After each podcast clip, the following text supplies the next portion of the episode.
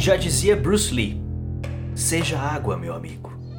A água se molda ao recipiente, consegue absorver todos os impactos, é maleável. Por conta disso, muito resiliente. O Magic está tentando ser assim.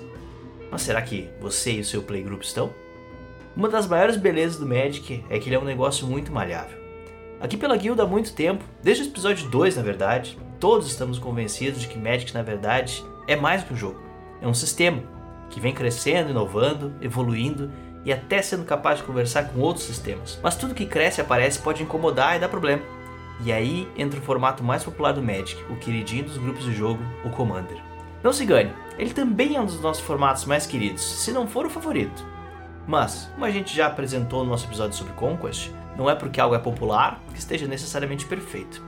A gente pensa assim, e semana passada a gente ficou feliz de saber que o Sheldon Mannery, o cara que é considerado o padrinho do Commander, soltou um artigo que prova que ele também fica lá, tendo ideia no chuveiro, pensando em como melhorar os mesões pelo mundo. Hoje nós vamos discutir aqui as mais recentes ideias dele. Afinal de contas, uma lista modular de cartas banidas deixaria o Magic mais malhável como água ou duro como a pedra?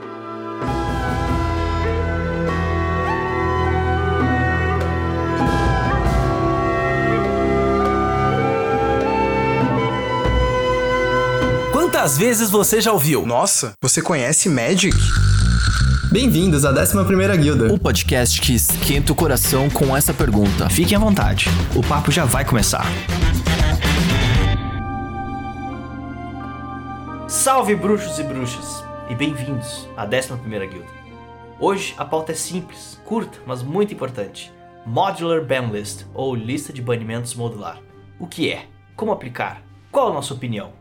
Comigo na mesa hoje, os abolidores mor, Felipe Moreira, Cuidado com essas promessas aí de pauta curta, Rafa. Felipe Sicone Silence! e Ivan Martinez. Banindo todo mundo, vou banir vocês. Beleza, galera, acabou o script agora, estamos aberto aí. Bom, esse artigo deu muito o que falar, né? Sempre que o Sheldon fala, a gente ouve, aliás, o Planeta Magic ouve, já que Magic hoje é praticamente só Commander, né? Até que é, se tenha outra percepção, é o que a gente tem entendido aí. É, foi muito importante, muito impactante, porque né, as pessoas começam a construir, se adequar ao que o Commander Rules Committee está falando, né? Se regras novas estão sendo discutidas, quem sabe não podem vir os próximos banimentos, não podem vir as próximas atualizações, então a gente tem que estar mais ou menos por dentro do que está acontecendo. Esse artigo ele foi publicado no dia 1 de novembro na Star City Games. O link para o artigo vai estar na descrição aqui para quem quiser destrinchar, né? Mas é importante salientar aí que esse artigo, ele, o Sheldon aí, não sei se vocês é, deram uma olhada, esse, o Sheldon ele já abre o artigo dando um belo disclaimer, né? Ele é um dos caras mais apedrejados da internet, não sei se vocês têm essa noção. É, ele constantemente Sim. reclama que tudo que ele escreve as pessoas distorcem, jogam pedra nele, é, acham que ele está sendo satanizando o formato, estragando, enfim, ele é um cara que coitado, cara. Eu só tenho a agradecer a ele. Ele é um senhor de 60 e tantos anos, inclusive tá lutando contra o câncer. O cara tá tentando cuidar do formato mais popular do Magic, com um monte de jogador complicado que todo mundo sabe que é os jogadores de Magic. Então ele abre o artigo dando um baita disclaimer aqui que tudo tá no plano das suposições, tá? Ele não conversou com nenhum outro membro do comitê pra, a respeito disso. Ele disse mesmo que teria que fazer muitos testes antes de implantar um tipo de coisa, uma mudança muito grande. Então, esse aí é o, é o pano de fundo, tá? Ô, Rafa. Oi, fala. Vamos lá. Você me deu pano de fundo. Eu quero agora explicações. Eu sou aqui o ouvinte quer saber que porcaria é essa de modular? Que que é isso? Eu já falei muito, eu vou chamar outro aí para explicar o que é o modular. Ciconeira. Cicone é o cara das, das é. tecnologias. Cicone é um cara modular. É. Professor Cicone. Só um comentário sobre o Sheldon. Ele é o mais. É o cara que mais fala, né, também. Ele é a cara do Commander. Ele se chama de a cara do Commander. Ele é o Isso. padrinho do Commander na minha cabeça. Assim. Então, assim, os tapas vão ser direcionados à cara do Commander, é, né? É isso. Exatamente. Não é à toa que ele toma porrada, né? Ele é. É, só que podia vir, tipo, três porradas e dois carinhos. Mas não, cara, vem sem porrada e um carinho. É internet, Rafa, pô. Não tá acostumado, não? A internet é voraz. É, então, vamos lá, cara. Assim, esse artigo chamou bastante nossa atenção porque afeta a nossa vida. Eu acho que esse é o bottom line. E inaugura uma discussão a respeito dessa ban list modular de, de maneira muito resumida. Seria algo como você Eu geralmente viajo aqui nas explicações, mas vamos lá. Além de uma banlist que hoje a gente tem, que é a, a banlist, vamos dizer assim, global do Commander, você poderia ter listas de cartas banidas abaixo de certos tópicos. E para que que isso seria útil? Porque aí você poderia combinar com o seu grupo de jogo coisas que desagradam vocês em adendo essas listas de banimento. Então, além de você ter ali a a- uma lista base, você poderia proibir certas cartas. Por exemplo, destruição de terreno. Uhum. Tem muito grupo de jogo que acha desconfortável pessoas que destroem terrenos. Então vamos supor que exista uma banlist adicional que trata só desse tópico. E nela tem lá Armagedon e companhia. Então, você chega assim pro, pro, sua, sua parceria e fala, galera, vamos adotar isso daqui? Faz sentido pra gente. Todo mundo concorda? Concorda. Então seria esse lance de você ter uma lista que tá sugerindo ali cartas que podem ser banidas e regra zero. Então, você combina com a galera o que, que você acha que é conveniente pro seu grupo. E isso se estende a vários outros sabores, que eu acho que a gente vai discutir mais profundamente aqui.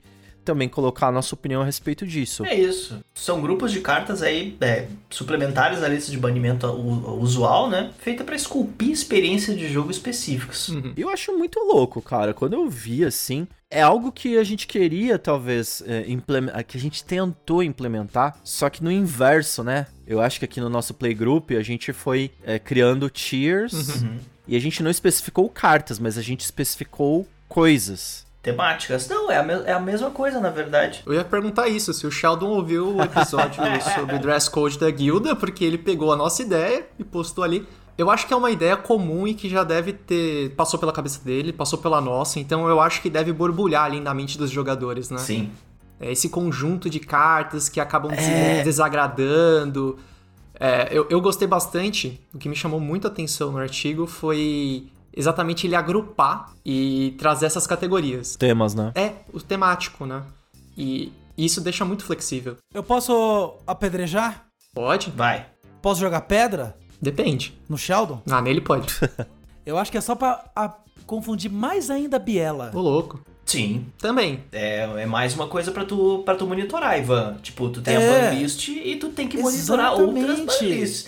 Agora, pensa isso quando tu for jogar numa loja, por exemplo. A loja vai dizer, hoje tem Commander e não vale stacks. Então tu Ah. chegou com teu deck stacks ali, tu tem que voltar pra casa, pra casa e trocar de roupa. Ah, É isso que eu ia falar. Além, além de ser uma confusão danada, cara, vai dar, um- vai dar uma ziquezeira né, nesse meta aí que vai ficar uma coisa bizarra. É isso aí que você falou, Rafa. Você vai chegar lá, Ah. não, montei meu deck aqui com o meu New Rod, com o meu é, Graph Digger's Cage. Aí o cara, não pode stacks. Ah, legal, gente, tchau. Volto daqui a três horas com um deck novo. Vamos lá. Eu não acho que ele criou isso pensando em meta de Commander. Esse texto eu li e eu li com a regra zero na cabeça, assim. Eu falei, ah, basicamente eles estão dando uma permissão ou estão, como que eu posso colocar? Institucionalizando quais seriam as banlists, tá ligado? Quais seriam esses módulos, o que, que vai ser banido ou não. Mas isso me parece muito regra zero. É, eu não acho É, que isso é funciona num ambiente competitivo. Eu acho que isso não faz nenhum sentido no ambiente competitivo. Ele pensou no- na galera que tá jogando em, em grupo, um grupo fechado, tipo um grupo como o nosso. É tipo a categorização da regra zero. É, ah. Isso. Isso. é meio que sugestões, assim, ó. Uma experiência que eu tive recentemente é o seguinte, eu introduzi o Conquest no meu grupo do Sul lá, e antes de introduzir o Conquest, eu introduzi o Commander com o Tier Moletom, que é o que a gente aborda lá no Commander Fashion Week. Cara, o Commander Tier Moletom é com as nossas próprias banlists, né? A gente aboliu lá tutor de custo 2, pedra mana rock Eu positiva, queria, eu queria comentar uma coisa sobre isso depois, mas manda aí, Rafa. combo infinito e reservas list. Então, quer dizer, a gente tem a nossa própria banlist e a gente ah, se sente confortável com isso. Tem seus erros, seus acertos, mas ela pra nós tá num nível bacana. E aí eu portei isso pro meu grupo lá do sul e aí eles não gostaram inicialmente. Porque, pô, como é que eu não posso usar meu Demonic Tutor aqui? Pô, eu adoro essa carta. Ah, por que, que eu não posso usar tal coisa? Pô, só porque, né? Enfim, é uma coisa que, porra, veio do nosso grupo criado talvez pela cabeça maléfica do Rafael, ou do Felilau, ou do Ciccone. Então, quer dizer, quem somos nós para dizer o que é o certo e o que é o errado? E aí, quando o Conquest foi apresentado, eu falei, cara, o Conquest é um derivado do CDH, que foi pensado por um grupo de curadoria aqui, que é o, o Shaper Savant, o Bear Umbra, ou seja, os caras são os expoentes, assim, que em tese eles têm uma, uma, uma sabedoria enorme. E eles falaram, cara, agora sim, agora nós temos uma banlist que tá sacramentada, que tá solidificada. Então a gente seguia por isso e a gente compra essa ideia e monta os decks. Agora a gente se sente um pouco mais respaldado. E a essas banlists modulares, se elas forem curadas pelo, pelo grupo do Commander lá, ela vai ser ótima, porque é, eles é que vão ter o trabalho pesado, o heavy lifting lá, de pensar no que, que é o mais preciso para cada playgroup. Então, mas na verdade ele, ele é mais para auxiliar a navegar aí aquelas águas ainda turvas lá da regra zero, do papo pré-jogo, né? Já que Uhum. essas percepções de nível de poder aí pode ser muito discrepantes. Ah, eu acho que essa, esse pensamento protege. É, é mais burocracia, de fato é, né? É, o conceito de burocracia tá colocado nessas listas, nessas regras. Mas ele realmente, na minha concepção, também serve para proteger uma player base mais casual Sim, mesmo. sim. assim. Eu, eu realmente acredito nessa função. Mas é sempre um trade, né? É mais informação que você tem que dar pra É. pessoa Uhum. na prática, uma banlist que vai aumentar. É, eu só queria fazer um mini comentário, Rafa é, e Ferilau, Faça a até um respeito... macro comentário. Um macro, ok. Não, não, Olha, a macro pauta é curta, do- hein? Ó, você O falou macro do pauta Ciccone é uma pauta É, inteira. Não, é. não. Faz um mini. Não, não, Rafa Faz um autorizou. nano. Um nano comentário, por favor. Não, então, a gente veio... É claro, a gente olha a banlist modular, ela é semelhante a uma ideia que a gente aplicou aqui, mas eu quis, queria dizer que essas ideias são diferentes em essência, no seguinte sentido. A gente não baniu cartas específicas, a gente foi num vetor, assim, a gente pegou o que a carta faz é, e cercou isso por CMC, basicamente velocidade da carta, né? Eu acho que esse é o fator principal, assim. Mas a gente falou, olha, tutor de duas mana, tutor de duas ou menos mana não pode. Ah, não pode, o- aí entra o Profane Tutor, que tem o Suspend 2. Pode ou não pode? Aí ele entra já numa zona cinza. Porque é uma. Ele é um tutor, mas é super telegrafado, enfim, dá pra responder. Diferente de um Vampiric que é Instant Speed, enfim, né? Então, assim, é... a gente foi pelo. A gente tentou ir pro, pela abordagem mais sistêmica da parada. Ah, mas, mas e eles a gente vão. também não pensou tanto assim. É, a gente Não fez o primeiro caso a trabalho, caso. é. O nosso é um pouco mais por cima, assim. A gente ainda provavelmente vai melhorar, mas. É. Exato, mas eu, eu digo, a gente não tem dado suficiente pra fazer o que eles. Quer dizer, que o, que o Sheldon tá sugerindo, que é, ele tem dados, ele tem acesso a esses dados, e ele consegue enxergar por A mais B o que, que é problemático dentro de cada uma dessas dimensões.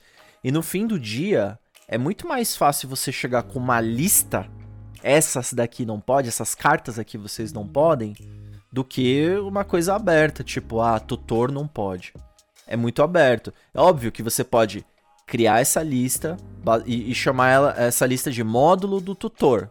Sim. Então, nesse playgroup você não pode tutor. Ah, por que, que não pode? E é óbvio, você vai ter alguma filosofia por trás disso. Como os módulos que ele criou tem. Então, ah, a gente escolheu não ter tutor no nosso playgroup no tier moletom, por quê?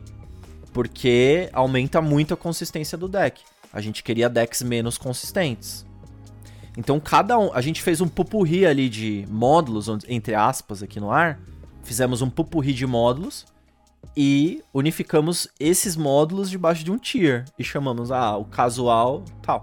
Mas é muito louco porque quando a gente dialoga sobre jogadores casuais, esse papo fica leve, esse papo fica da hora, inspira.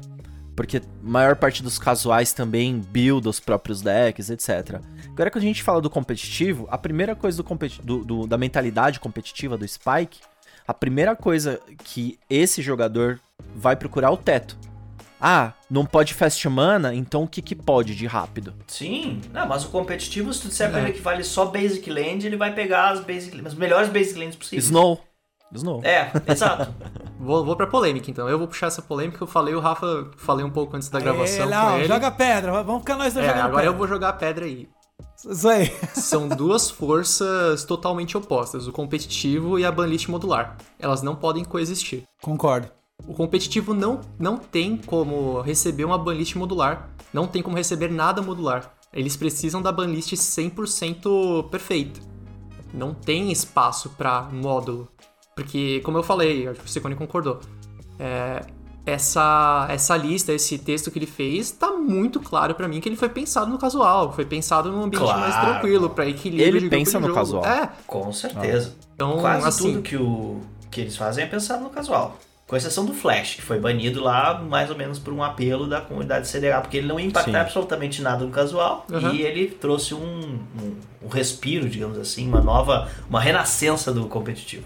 É, mas se você é é do Commander competitivo, sei lá, dá pra passar esse texto aí. Tipo, não precisa nem ler esse texto, porque isso nunca, nunca vai dar certo. Fala, Rafa. Então, eu tenho, eu tenho uma- umas colocações pra fazer quanto a isso. É, Vamos estender um pouquinho a pauta aqui. Que é o seguinte: dois pontos. Primeiro, ainda hoje eu escutei um podcast, cara, ah, de uma galera defendendo, por exemplo, que assim, ah, como está o estado do, do competitivo. Eu não jogo muito, sim, mas eu acompanho, eu, eu acho interessante. E eles disseram o seguinte: Dockside Extortionist é uma carta que ela não é preciso ser banida, mas se ela fosse banida, ela traria um benefício pro formato. Porque tudo gira muito em torno dela hoje. As pessoas jogam é, imagem fantasmal pra poder copiar ela, bu- buscam cartas pra buscar ela no cemitério. Tipo, tu monta um deck já esperando que teu oponente vai ter pra tu poder copiar, pra tu poder roubar. É uma carta que tá muito. O formato tá todo trabalhando em torno dela. Então pensa, se a gente tem um tier de competitivo e a gente resolve, nós, nós jogamos aqui CDH, mas nós vamos banir é, Dockside Extortionist. É possível? É. Mas nós não jogamos CDH. Aí eu diria, nós não estamos jogando CDH. Exato, exato. Nós jogamos CDH X é, Extortionist. Então a gente tem o nosso próprio meta de CDH. Já pensou? O nosso CDH pode de repente ser mais legal do que o CDH oficial. Porque a gente é, fez uma banlist diferente e liberou todo um espaço para criatividade de uma peça que está tornando ele não tão legal. Já pensou? É aquilo, a gente teria talvez um ambiente mais massa, mas ninguém conheceria. Que é Tá o grande pro- problema dessa, dessa banlist modular. Daqui a pouco uma delas vai ser sensacional, outra nem tanto, e quem vai regular isso são os próprios playgroups. Aliás, a gente já teve esse papo, né? Os playgroups eles têm que decidir o que é melhor para eles. E mais uma colocação: o Conquest, que é o formato que a gente apresentou aqui também, ele nasce um pouco disso, né? Era uma inquietação da galera do CDH que tinha com uma faceta de cartas. As Fast Mana, a lista reservada, enfim, todos os aspectos que eu não vou entrar em detalhes aqui, mas eles fizeram uma grande ban list diferenciada para tentar atender outros aspectos do competitivo que eles julgam não está tão legal, tão legal assim. Mas então, Rafa, mas aí eles criaram todo um outro formato. Você falou Sim, do nosso. Sim, CDH sim, sim. sem o Dockside, não seria um CDH. Eu diria que a gente nem pode chamar de CDH, a gente teria que chamar de tipo GD, GDH. GDH, isso. Guilda Dragon Highlander. O C, o competitivo, você precisa de uma coisa muito bem regulada. É, você precisa ter o teto, como vocês falaram, você mira no teto. Se no nosso competitivo a gente tira uma carta que seja, a gente já não consegue mirar no teto, talvez, entendeu? Não, É, e aí- concorda? é isso. O teto, o concordo. teto é mais baixo. Eu acho que esse é o ponto, né? O teto é mais baixo. Sim. Mas eu tô convencido de uma coisa agora. Essa coisa, esse lance do competitivo, ele é competitivo sempre no contexto desse meta global mesmo. Então qualquer personalização no formato, ele pode existir, mas ele é um subset ali. é, uma, Sim. é uma coisa que Ele descaracteriza. descaracteriza um pouco, mas vamos pegar um exemplo legal, recente aí, que é o Commander 500. Que a proposta é justamente é, trazer um aspecto competitivo com limite de orçamento de 500 reais. Que o pessoal tá fazendo aí e tal. Super em pauta. É super legal. Deu, um, deu um puta do movimento, assim, né? Pra, pras listas, Sim. pro homebrew. É uma coisa super legal. Aquela coisa, aquela máxima de que as restrições elas ajudam na questão da criatividade.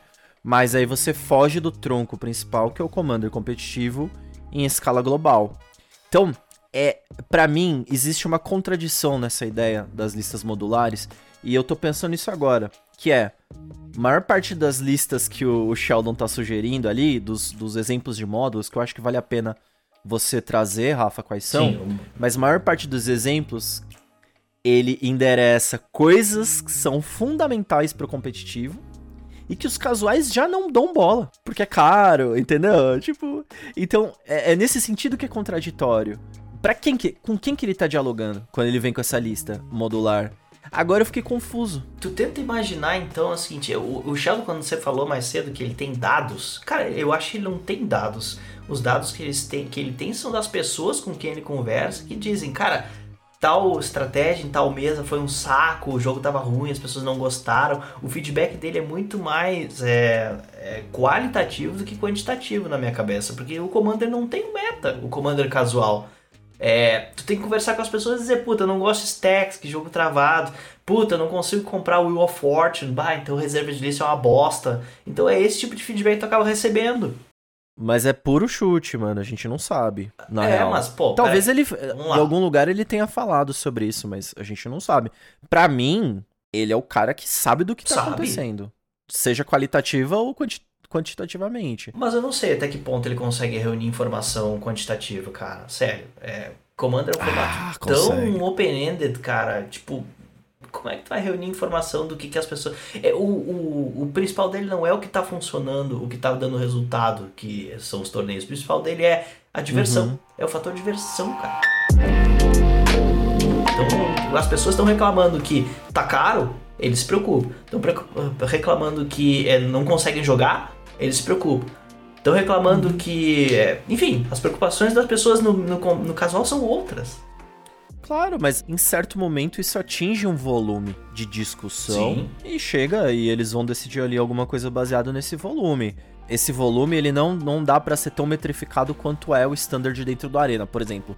Concordo com isso. Com, completamente não dá pra metrificar do mesmo jeito. As é, escalas são outras, as- as- os, as ferra- os termômetros são outros.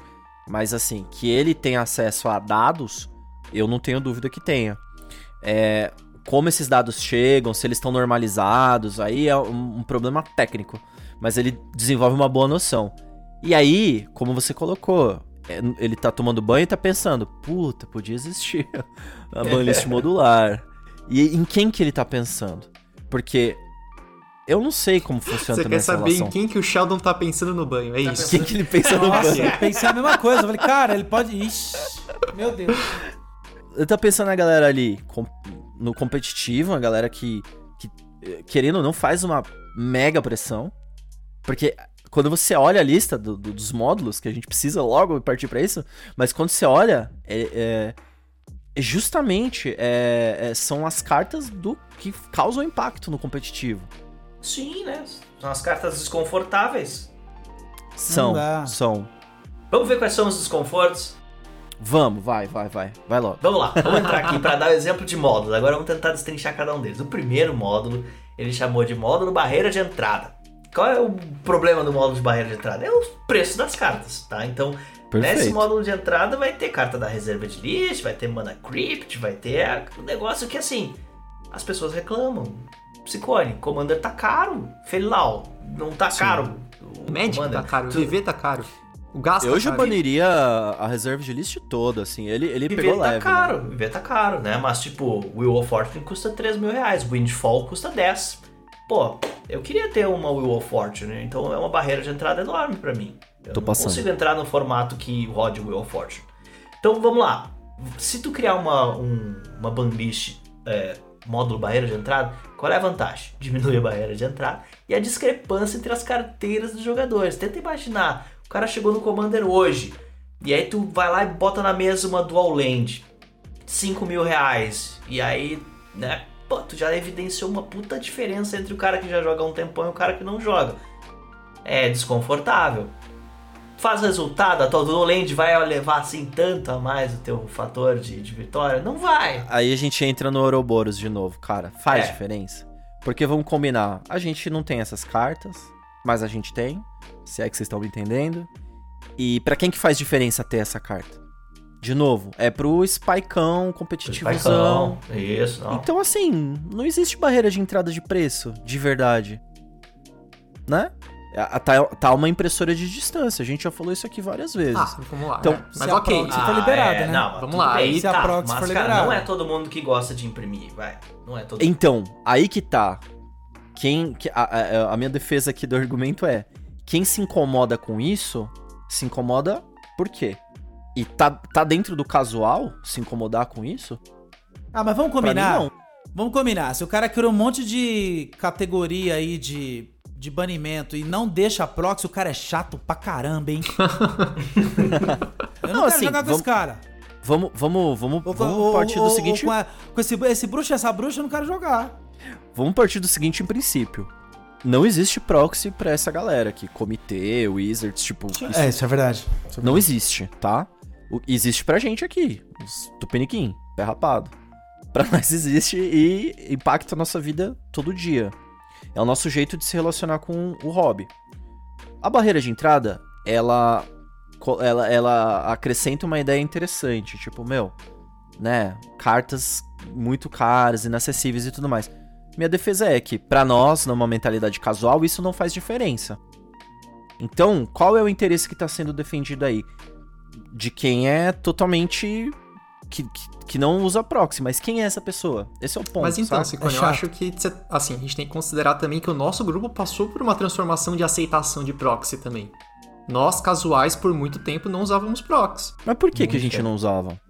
Não talvez porque nunca tenha sido levantado. Acho que essa questão, ou essa possibilidade, talvez por questões morais, do tipo, ah, eu acho errado Ah. porque. é, E, e realmente é errado é, você piratear algum, né, sei lá, uma carta de Magic. Mas não é pirataria Não é porque também, né? é um produto que tá fora de estoque também, né? Então é esse é o nosso argumento. É, a gente não tá vendendo, né? Também. Isso. Enfim, eu acho que é uma questão mais realmente da de ideologia ali. De, a pessoa talvez só não tenha parado pra dar o salto desse pensamento, entendeu?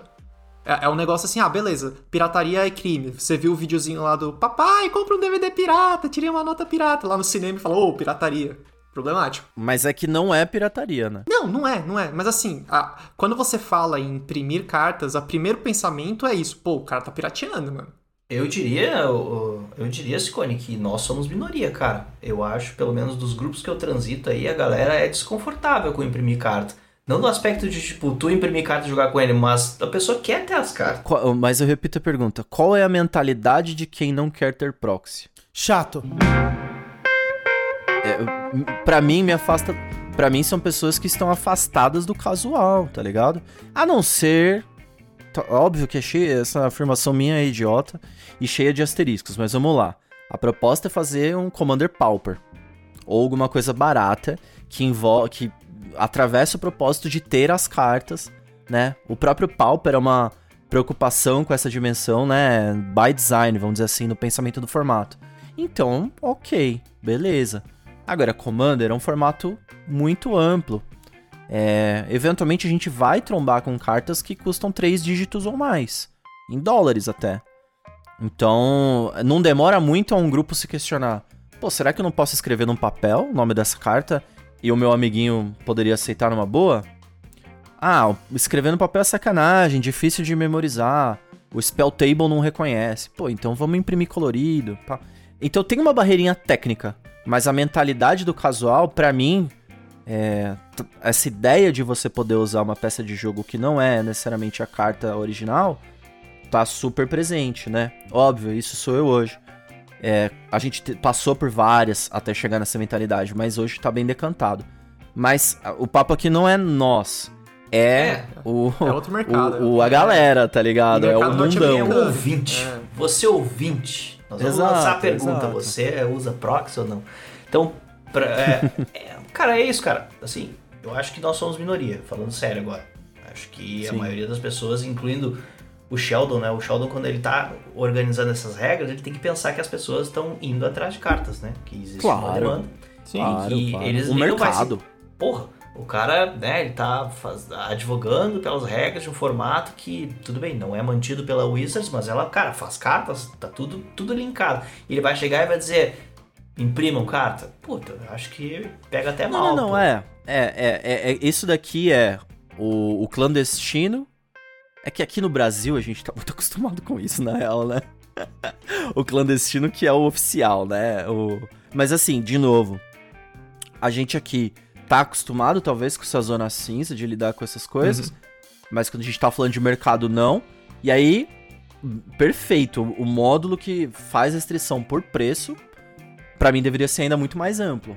né? Sim, mas aí vem a desvantagem, né? Vou trazer aqui só pra vocês. Então, a desvantagem que ele nomeou é fazer a- o rastreio disso, né?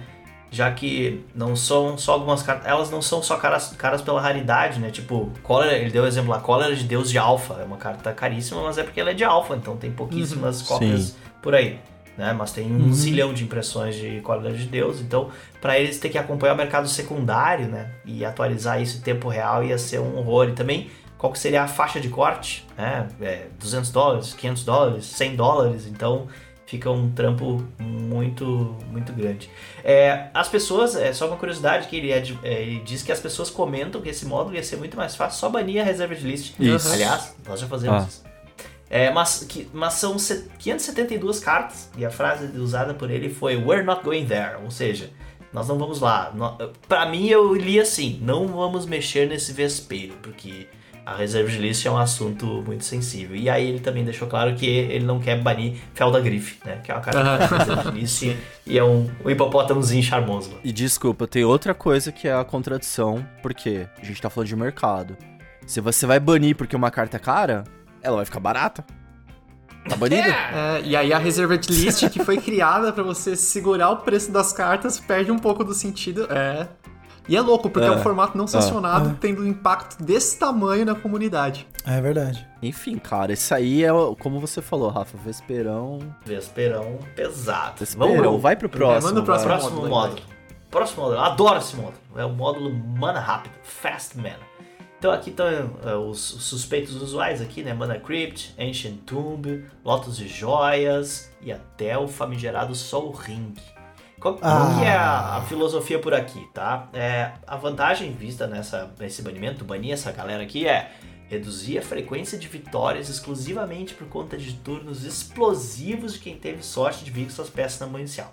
Quem é que nunca aqui o cara abriu de mana só o ring e todo mundo. Que o cara já pulou Sim. na frente. Aí isso aí se tornou ainda pior com a Lotus de Joias, né? Urza turno 1 ninguém quer ver. Então a Lotus de Joias permitiu esse tipo de coisa. Teve um estudo no Game Nights, um tempão, que eles analisaram não sei quantos jogos pra saber a frequência dessa associação. É, Mana Mana Sol Ring. no primeiro turno e Vitória. Vocês lembram disso? Não? Caramba, que da hora. É inversamente proporcional, né? Então, cara, teve uma coisa que foi um, um- Foi o Josh, inclusive, que trouxe isso. Putz, agora vamos dever pros ouvintes, mas enfim. Vou tentar colocar na descrição aqui. Mas a coisa foi a seguinte: o efeito foi o contrário. Porque quem é, fazia o Sol Ring no turno 1, Já virava alvo. é, a galera criava um hate. Sim. Virava, ra- É. virava alvo. Então era mais difícil pra essa pessoa Nossa. ganhar. Então, sabe? É assim, ou ela ganha explodindo, né? Tipo, combando muito rápido, que acontece, nas mesas competitivas acontece. Mas no competitivo também todo mundo vai fazer isso, tá ligado? Então, de novo, onde que tá a preocupação, né? A preocupação, Sim. assim, ó, vamos lá. Eu acho muito estranho. Eu entendo banir Sol Ring, ok. Mas eu acho muito estranho, porque ele é o símbolo do Commander. É tipo você jogar Pokémon e banir o Pikachu, sabe? é um negócio que não me É. entra na cabeça. Você, você vai é jogar verdade, é verdade. Super Smash Concordo. Bros. e banir o Mario, que é o símbolo do Não, negócio. Ring. Faz sentido, lógico, mas acho estranho. Pra mim é que nem banir a Command Tower. Ah, Caramba, Tipo, é, cara. a, é a carta do Commander, mano. Ah, é que assim, Sol Ring é um ponto fora da curva, porque Sol Ring era pra estar na lista reservada. Ah. Aí ele ia ser um trilhão de reais, e aí vocês É. iam entender por que, que ele deveria ser banido. Ele é sim muito forte, só que ele é impresso em todo o Santo Commander, não tá na lista reservada. Mas ela é então- cara, né? As versões de alfa são caras, aquela ilustração antiguinha lá. As Ah, antigonas são. sim, não, com certeza. Mas aí é porque Mas é um é que, item cara. O Sol Ring permite um padrão de jogada tão interessante nesses jogos cuja tendência é ser longo e tudo mais. Eu, assim, antes da gente jogar Commander, a gente não conhecia o Sol Ring. Né? Tipo, não era uma carta. E aí, uma das primeiras que você aprende que você pode usar quando você vem pro Commander é o Sol Ring. Então você fala, puta que legal! carta da hora. Nossa, que, que carta da hora, que roubado. E o que, que eu vou fazer com isso? Isso eu acho que instiga bastante a cri- nossa criatividade, né? É, Então, eu acho que tem motivos que não são racionais, assim, pra mantê-lo, na real. mas eu sou contra banir esse cara especificamente, mas só ele. O resto pode mandar pra banha. Concordo, é isso aí. Pois é, eu, eu acho que a gente concorda, né? Tanto que no nosso tiro moletom a gente baniu essa galera toda. Inclusive o, o Sheldon aqui, ele não aponta desvantagens, cara, nesse, no banimento dessa, dessa lista. Ele falou que também poderiam entrar peças condicionais aí, como os torcionistas das docas, Uhum. é, vontade de Jéssica, né? Então, e que a lista seria um- uma lista pequena, fácil de explicar e fácil de entender. Então eu vejo essa, essa aí como um, um provável candidato aí a ser o, o poster child aí do- dos banimentos modulares. É, eu fico muito triste, tá? Porque eu acho tão legal a coisa da Fast Mana, assim, acho tão. tão Ah, interessante. Então, depende, né, Ciclone? Cara, na real, tudo depende de se todo mundo tá no mesmo esquema, né, cara? Tipo, se eu tenho Uhum. grana pra comprar uma Lotus de Joia, uma Mana Crypt, e o meu coleguinha aqui do lado não tem, cara, eu me sinto desconfortável, cara, entende? Então, Ah, mas aí eu vou ter que dizer pra ele, imprime proxy, e aí ele, talvez ele não queira, porque ele quer jogar com cartas originais, e ele vai, ou ele, então ele vai ter que dizer pra mim, tira essas peças aí que tu trabalhou duro pra pagar, e eu também não vou me sentir bem, porque, né, gastei meu dinheiro, quero jogar com as cartas. Cara, é uma situação cinza desconfortável. Mas aí a gente tá falando do, do módulo anterior. Da né? primeira. É. Talvez o módulo anterior possa resolver. Ah, mas se conversam, né? é. Sim. Possa, possa. Tem intersecção. eles- Tem intersecção, exatamente. Ninguém vai pedir pra tirar o Sol Ring, porque, né, Sol Ring todo mundo tem. Mas Mana Crypt, Ancient Tomb, Lotus de Joia, é aquela coisa. Não é todo mundo que pode ter. O resto é tudo caro, de fato, é tudo Uhum. caro. Mas, de novo, procure oferta. É isso, cara. É, a Lotus de joias, ela é absurda, então ela tem um preço absurdo. É simples desse jeito.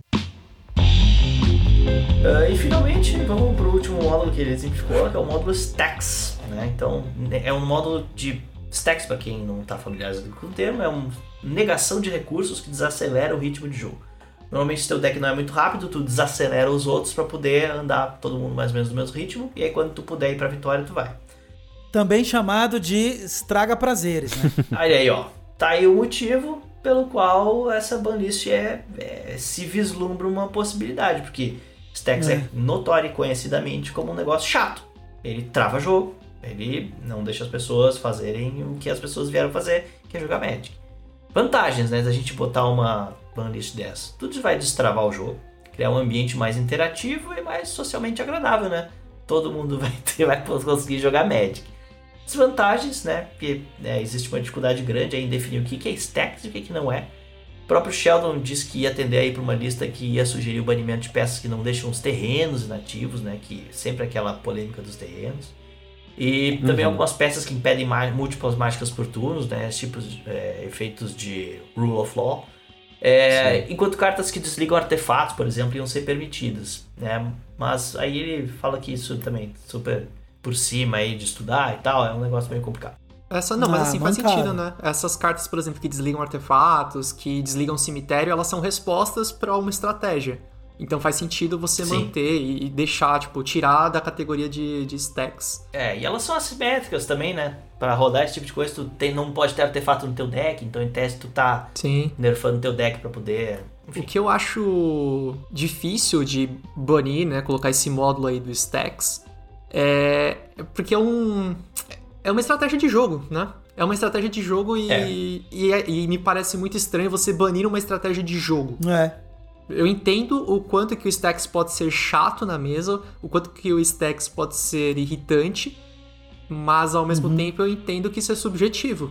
Então, de novo, Eu É, entendo que a pessoa que tá jogando É, é- stacks tá se divertindo. Exatamente. É tipo que nem você banir counter, né? É. Assim, é, faz sentido, é a mesma coisa. Falar, não pode mais counter. já tomou uma Winter Orb? Já, inclusive do host desse programa Do aqui. host. É. Tu gostou? Eu, eu não gostei. Confesso que eu não gostei. Pois é, então. Eu também não gostei que tu não Você gostou. gostou de ter usado o Interorb? Ah, eu confesso que eu gosto uma vez, duas Aí, pra ó. entender ali a potência, mas, cara, meus amigos dizem assim, bah, que bosta. Aí eu desmontei o Urza, cara. Não dá, é impossível. É, é chato. Porque tava muito sem amigos? É exato, cara. exato, é, é isso mesmo, cara. Tipo, cara, a carta é perfeita pra usar com Urza. Mas se tu usar, teus amigos vão ficar com cara de cu na mesa. Tu não quer isso. Sabe o que, que, sabe o que, que eu tô achando mais engraçado dessa proposta específica? A cor da maior parte dos stacks é branco, tá Sim. ligado? É, branco, isso que eu ia falar. exato. A galera reclamando que o branco já o é branco. fraco, pô. Exato. O branco já é xixelento. Aí os caras, putz, agora que o branco não entra O mesmo, nem branco não é ferrando, né? né? O branco talvez esteja com alguns prints xixelentos ultimamente, mas É, historicamente é uma cor forte. Eu gosto do Stacks porque eu, depende do Stacks, né? Não é todo. E é um tema complicadíssimo também. Porque eu acho que ele adiciona uma camada de proteção pra quem tá pilotando o deck. Não necessariamente pra ferrar os outros, mas pra se proteger, de fato, assim, sabe? Ou atrasar os outros. Às vezes a sua estratégia é devagar. Acontece, se desenrola devagar. Eu vou dar um exemplo de um game que a gente tava, é, inclusive com o Jeff do, do CDH Brasil e com o Will. do, do MTG. E aí aconteceu um negócio super engraçado. Eu tava jogando com um deck lentão, que é o Kozilek. O Kozilek demora pra ele acontecer. E graças ao stacks do Will, maior parte do tempo, a, a mesa ficava travada e eu conseguia desenvolver minha estratégia e eventualmente fazer o Kozilek.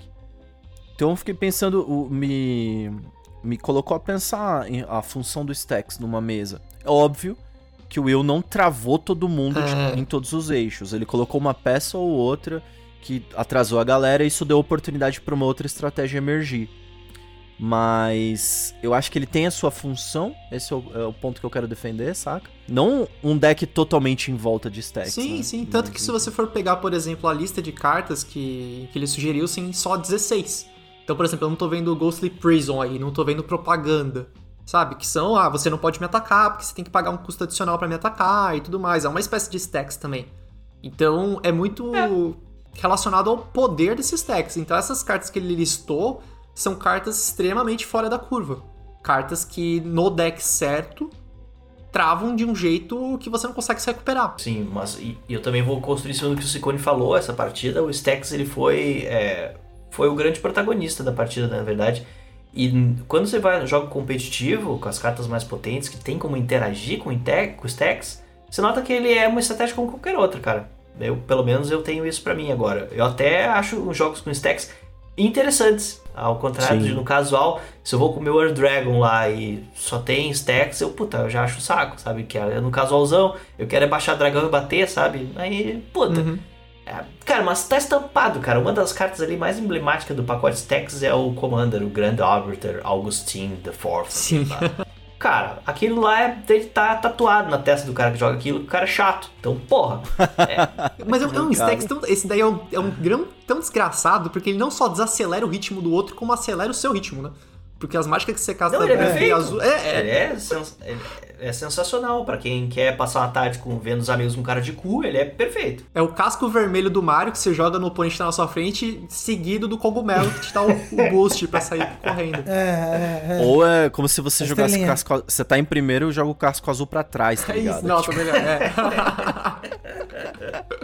Cara, aí só antes da gente partir para as nossas opiniões aí, menções honrosas aí que, ele, que o Sheldon trouxe são o módulo competitivo, que ele nomeou uma carta só, Oráculo de Taça, que é reconhecidamente uma carta que ela termina o jogo na hora, com uma, uma alternativa de vitória muito compacta.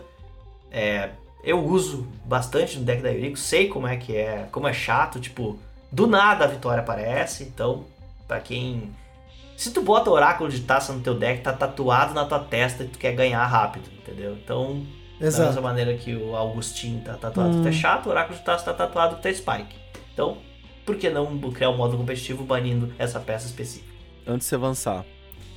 É, desculpa, é porque esse, esse módulo é engraçado. Porque não Flash também tá nessa lista. É, Sabe o que que tá aparecendo isso aí, cara? Que. Sabe no, no Arena que a carta fica suspensa Uhum. Antes de ser banida pra sempre? É. Tá parecendo parece isso, tá mesmo. ligado? Tipo, vamos suspender, o, vamos ver o que, que acontece com quem não usa, pra gente ver se vai banir pra sempre. Só que o pensamento pode ser o contrário também. Vamos pegar coisa degenerada que tá na banlist Mega e vamos colocar nesse módulo competitivo, mano. Quem quiser brincar lá com os Pitbull, vai lá. Uhum. Né? Acho que seria interessante. É, pode crer, não, faz sentido. é muito estranho, cara. É muito estranho, cara, porque o Commander competitivo ele criou toda uma cultura em torno dele que não conversa com o casual, cara. O Commander ele é feito pra ser casual, a banlist é feita pra ser casual. Esse banlist temático aqui que o Sheldon tá, tá, tá tentando fazer é, pro- é, formar, é feito pro Commander casual. Só que aí tu nota como a gente fala do competitivo ao longo do nosso O tempo papo aqui. todo. O tempo todo. Só que, né, é, é difícil, cara. Eles criaram. Muita discussão se surge também sobre o comando competitivo não devia ser um formato diferente. Eu acho até que devia. Não é, não tem como. Não tem como, Rafa. O conceito do competitivo é o teto do formato. Não tem como você separar, porque o formato é um espaço vazio, ele sempre vai ter o teto e o piso dele. É. Qualquer formato vai ter um competitivo. É, mas a diferença entre o teto e o piso no Commander é muito grande, cara. Mas você concorda comigo que geometricamente falando, todo formato vai ter um teto? Todo formato tem um teto. Que esse teto vai ser o competitivo? Não tem como Sim. abolir o competitivo. tem que vender um mindset diferente, uma filosofia É diferente. isso que o Sicone falou. O que acontece é que o C do Commander competitivo é um aviso pra você que joga o Commander casual, porque ele é um formato que foi pensado pra um público casual. Porque faz todo sentido também existir o Standard competitivo. De repente eu jogo Standard com os meus amigos, o Pauper competitivo, o Modern competitivo. O lance é que eles não existem porque eles são formatos que já foram pensados ou que você já assume que o jogador que tá naquele formato vai partir pro teto dele. Sim. O lance do Commander é isso, você não assume que ele vai partir pro teto por diversos, por N fatores, mas o principal é a regra zero. Que ele é, ele é fundamentado em cima de uma regra que é divirtam-se. É. Avançando então, o último módulo que ele mencionou, já foi comentado aqui, mas é o módulo de destruição de terrenos em massa, Armagedon, obliterar. Eu lembro que uma vez só eu joguei, um cara castou Armagedon, eu dei os parabéns e falei, vamos pra próxima. Destruição de terreno é, é estranha. Você tirar recurso das É. pessoas, o Cicone que joga Age of Empires, você chega e tira todo o ouro dos caras antes deles poderem reagir contra você. É, me lembra aquele filme do Monty Python, sabe? Cortou os dois braços, as duas pernas do cavaleiro Sim. e tipo, Just podemos continuar lutando, mas adianta. Não, então vamos pra próxima. É triste que seja assim, o- não tem jeito de dar a volta. Infelizmente, destruição de terreno é isso. Mas esse ponto que o Freelau lembrou agora, do Age of Empires, outros RTS, é tão interessante explorar essa dimensão de você privar a pessoa de recurso, e, e- e terreno é o recurso mais básico que a gente tem, é um modo de stacks, né? Tipo, o cara tem que dar a volta pra conseguir ali e tal. Só que o desequilíbrio que você causa com isso, dependendo do board state, é tão grande que não tem volta. É meio que, tipo, perdi, vamos pra próxima. É quase uma vitória, né? O cara que tá, tá na frente do jogo e dá Armagedon, ele tá tentando se declarar como vencedor. Acabou o jogo. Ah. Entende? E o Commander, às vezes não é isso. Às vezes é, tipo, todo mundo quer jogar, todo mundo quer se expressar, e ele acabou de acabar com a oportunidade de todo mundo se expressar. Então, acabou o jogo. Ó, só um, um depoimento. Eu coloquei Armagedon no meu deck do Edgar Markov, nunca baixei, já tive diversas oportunidades, nunca baixei, porque eu me coloquei uma regra. Eu só baixaria Armagedon se fosse seguido de um Teferis Protection. Ah, boa. Caraca. Eu queria esse combo, assim, é o meu sonho fazer esse combo.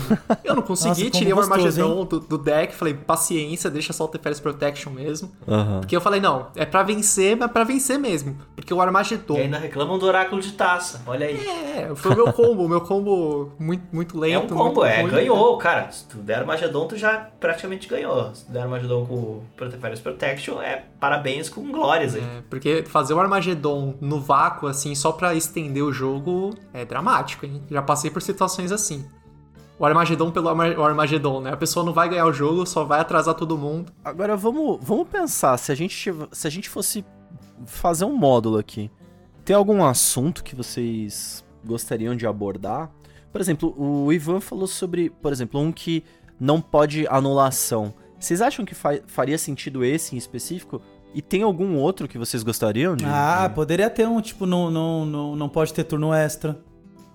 Oh, É verdade. Olha, essa foi um ataque pessoal aqui. Não pode ter Cicone, Pode né? Ah, cara, turno extra eu já É, o- falei. O módulo, é que nem Turno o módulo extra competitivo. é monopólio de diversão, cara. Tá errado. É verdade, Ivan. eu concordo. O concordo. módulo turno extra é que nem o módulo competitivo. Que nem tá só oráculo de taça, tá só Cicone embaixo do módulo, assim. Vo- vamos combinar outra coisa então. Cracou mais de três artefatos num turno, perdeu. Pode ser, aí, ó. Aquele Techar Ou é- safadão. Ou a gente simplifica e coloca assim, ó. Não, o Cicone não joga. Pronto. Ah, é turno extra, tem muita gente que reclama, de fato. é- Aham. O turno extra, ele tá num lugar super bizarro, porque ele tá sendo um problema no Standard, né? Pelo que eu tô- tenho ouvido dizer. E é por isso. Ele tem um É problema. por diversão. É, né? É, mas tá sendo um problema no stand porque a carta que foi criada, que tá rodando no stand, é muito quebrada, né? É muito quebrada. Aquela. Rounds Epiphany lá, pelo amor de Deus, né? Não tem. E, assim, o turno extra não é sinônimo de vitória. Ele te leva pra Não. 80% do caminho, mas É. pode dar fizzle. É. É. que nem um Storm. Quantas vezes a gente não viu a joia do Que Rafa? nem Armagedon. Que nem Armagedon, né? Que nem Armagedon. Ah, ah, ah. Não sei se, não sei se mereceria, assim, se faz, se tem força pra discutir no nível de módulo. Mas é um bom contender. eu acho que sim, é, Acho que tem é, sim. É muito bom mesmo. Storm é outro. O deck da Joia é chatíssimo. Quando ele A começa a, Storm é rodar as dificílimo rodinhas, de, é um saco. de- Mas assim, falando em termos de carta, pra minar o Storm, o que, que você tiraria? É, é que o Storm você consegue barrar bastante com stacks, né? Exato. Com Ah, stacks. né? consegue. To- todas as estratégias têm uma resposta, mas é, quando tu começa a encaixar a estratégia, uma coisa é tu botar taças Oracle. É, ela ganhou, ganhou. É, Mas o turno extra não, sabe? É, às vezes ele não é determinístico, o Storm é a mesma coisa. É, não- ele não é nada. Não é, É, nada o. Armageddon, Cyclonic Rift, dei um Cyclonic Rift, todo mundo voltou tudo pra mão e eu ainda não tenho como ganhar. Puta, ah, todo mundo vai ter que reconstruir, ficar com cara de bunda.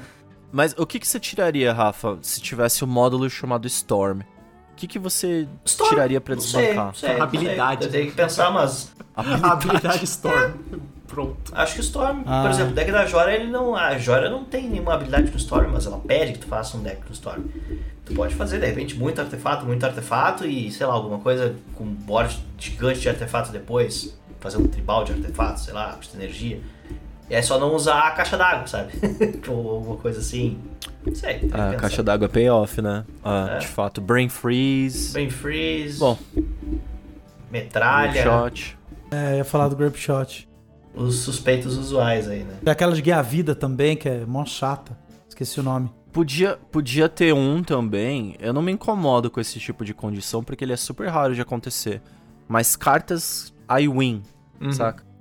Bah, eu tenho Tipo, horror de ah, cartas I Win.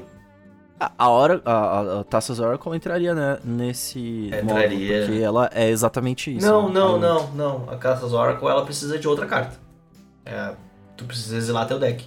Não, eu digo, você precisa de um Bird State pra alcançar a condição ali, óbvio. Mas é, é justamente dessas cartas que eu tô falando. Não tô falando daquela coalizão da vitória lá, da aliança da coalizão. Esqueci o nome da carta. Five Color, que ganha o jogo on spot. Por exemplo, refestelar-se na riqueza. Se você tem 20 tesouros, se eu não me engano, acho que é 10 tesouros ou o 20 jogo. no upkeep, você ah, ganha o essa é jogo, né? perfeitamente, perfeitamente fair. Tem que, é na tua upkeep. Ah, ah. Não, eu acho fair também, mas eu tô cagando o módulo aqui, entendeu? Cara, e se a gente tivesse o banimento do banimento? Tipo, não tem banimento. Nossa. Liberou. Festa da uva. Liberou Ah, geral. Commanders, Commander sem ban, ban list, vale até Black Lotus, a Power Isso, abre, abre o portal do, do inferno, da quinta dimensão, traz o. Traz o Thanos, traz a galera. Já assistiu uma partida dessa? É surreal, cara. Teve um, um canal que fez Commander sem ban list. Cara, primeiro turno Mox, Black Lotus. Cara. É ah, ia ser zona, legal. zona Eu ia, eu ia assistir, cara, um play game assim, tipo. No ele deixa o ban. CDH numa escala de 1 a 10, ele deixa o CDH num 3. Esse aí, sem banlist, é, Caraca. é, outro, é absurdo. Imagina, Ciconeira, você poder jogar com seu Ruby, Rubricher. Que gostosinho. Ai, que delícia. Não, eu vou, eu vou pro Conquest, eu não passo vontade não, cara. ah, boa. Cara, mas vamos lá, vamos só pra finalizar aqui. Cara, é, os nossos ouvintes que estão chegando agora talvez não tenham ouvido, mas a gente tem um episódio chamado Commander Fashion Week, que ele trata da nossa banlist, né? Do que, que a gente, enquanto grupo de jogo. A gente tem a grande vantagem que é nós temos um grupo de jogo muito consolidado, a gente né, não costuma jogar em loja, então a gente já mais ou menos entende o que, funciona para os diversos tiers que a gente joga. E aquele episódio traz o que, a gente sugere aí para fazer esses tiers, né? É Fashion Week porque tem as roupas, né? Moletom, é, sapatênis e o tuxedo, né? São as roupas que vão em ordem aí de... Moletom é o mais casual, sapatênis é quando tá bem arrumadinho e o tuxedo é quando tá em full traje de gala, que é o mais competitivo possível. Então, a gente tem as nossas próprias banlists lá, por exemplo, um tier moletom, que é o que a gente mais tem jogado, eu acho. A gente é, não, não, não, não usa combo infinito, tutores de custo de mana convertido 2 ou menos. Mana rock positiva, né? Exceto o Soul Ring. Soul Ring pode ou não? Pode, né? Pode, Pode, sim, pode, Pode. E Reserved List, que é, acho que é a grande é, diferença do- desse tier, porque na Reserved List estão, uma das, estão algumas das peças mais potentes do jogo, então a gente também remove ela de, de alguma maneira. E cara, a gente se diverte muito nesse, nesse tier. Eu ouso dizer que, é, claro que ele não é perfeito, né? A gente é, é, seguidamente tenta aprimorar, porque tudo é sujeito a falhas, mas ainda assim ele dá umas experiências de jogo bem boas, cara. E principalmente ele dá um equilíbrio bem, bem bacana. Tipo, quando alguém bota uma carta que pode, sabe, pra esse nível, assim, vai. Estudo risco pode nesse, nesse tier, é, moletom. Todo mundo já, ah, não sei o que. Então ela é uma carta que ela já tá batendo no teto desse Faz tier, tempo. assim. Mas ela é válida, sabe? Ela é válida, mas a galera vai olhar tortinho. Ela, o Cyclonic Rift. A... Olha tortinho, é, não, não deixa de ter, mas aí que tá, todo mundo pode jogar com estudo risco, né? Então, to- todo mundo tá liberado dentro... Todo mundo de azul, né? Pode jogar com É, isso. É aquele, é, é- é aquele moletom de, de grife importado. com a- assinado como do com Michael Jordan, sei lá, que os caras. Isso aí é muito forte. Vocês acham que a gente já tá perto de fazer alguma revisão das nossas da nossa banlist? Talvez essa ideia do Sheldon tenha dado alguma ideia. Eu mudaria totalmente pra essa nova abordagem, porque hoje a gente tem um problema com a nossa abordagem do Commander Fashion Week, que é, ah, por que que isso vale e isso não vale? Uhum. Então, a ideia da gente criar regras baseadas em mecânicas em vez de cartas é boa por quê? Porque ela se atualiza sozinha. Sai uma coleção nova, se ela atende os requisitos, ela automaticamente está banida. Legal. Mas tem muita carta na zona cinza e o Profane Tutor é uma delas. Sim. É um tutor CMC2, mas ele tem suspende. Pode ou não pode? Se fosse ver ao pé da letra, não poderia. Sim. Tem uma carta, um Goblin, um mana, que quando entra em jogo tu busca um artefato no teu deck e bota no cemitério. É um tutor? Ele é um mana. É o próprio Gamble, né? Tipo, Gamble. É um tutor de um mana. né? Em tombe. Tipo, é, é difícil, É cara. difícil, é uma zona cinzenta complicada. Eu acho que é por isso que o Conquest coube tão bem no nosso grupo, né, cara? Por isso que a gente difundiu ele bastante, porque ele traz essas Sim. regras bem certinhas pra gente, assim. Ele opera no nível que a gente acha bacana. Eu acho que ele preenche um bom espaço. Então a gente tem o CDH no topo, o Conquest no meio, e tem o casualzão que é um, um- um, digamos, Groselhão. pré-com melhorado, que tá, tá ali na base da pirâmide, tá ligado? Mas talvez eu experimentaria sim essas banlists aí, do, do modular. Vamos trabalhar, vamos ligar pro chão. Vamos ser beta tester, a gente passa os resultados pra ele. Nossa. Cara, acho que uma, uma mensagem aqui pro ouvinte, né? Acho que seria sugerir aí pra vocês é, ena- enaltecerem essa experimentação no grupo de vocês, sabe?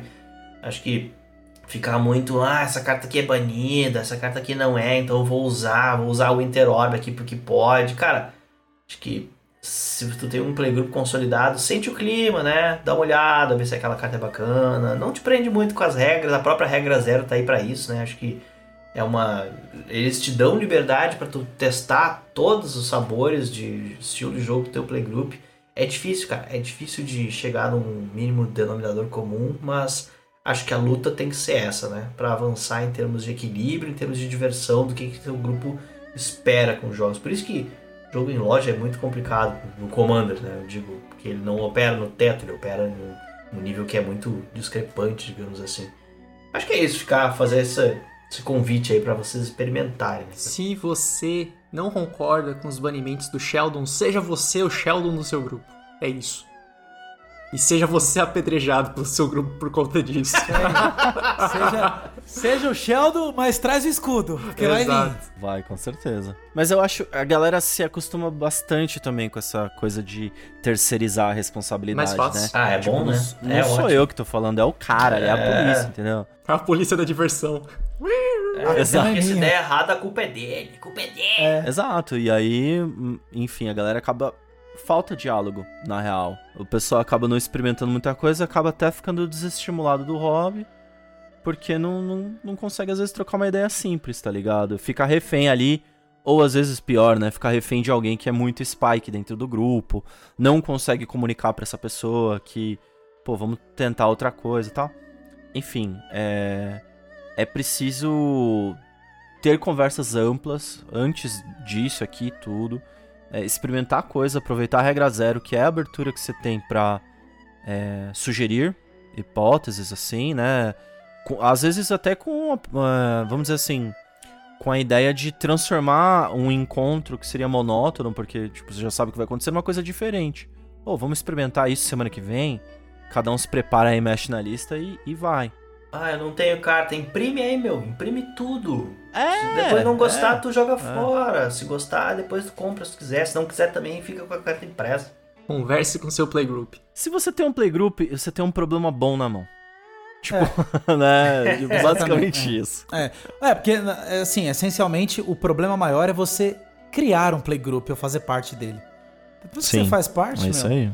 Tudo manutenção. aí aquela reunião de condomínio gostosa. Vamos decidir o que bane, o que não bane e, e bola pra frente.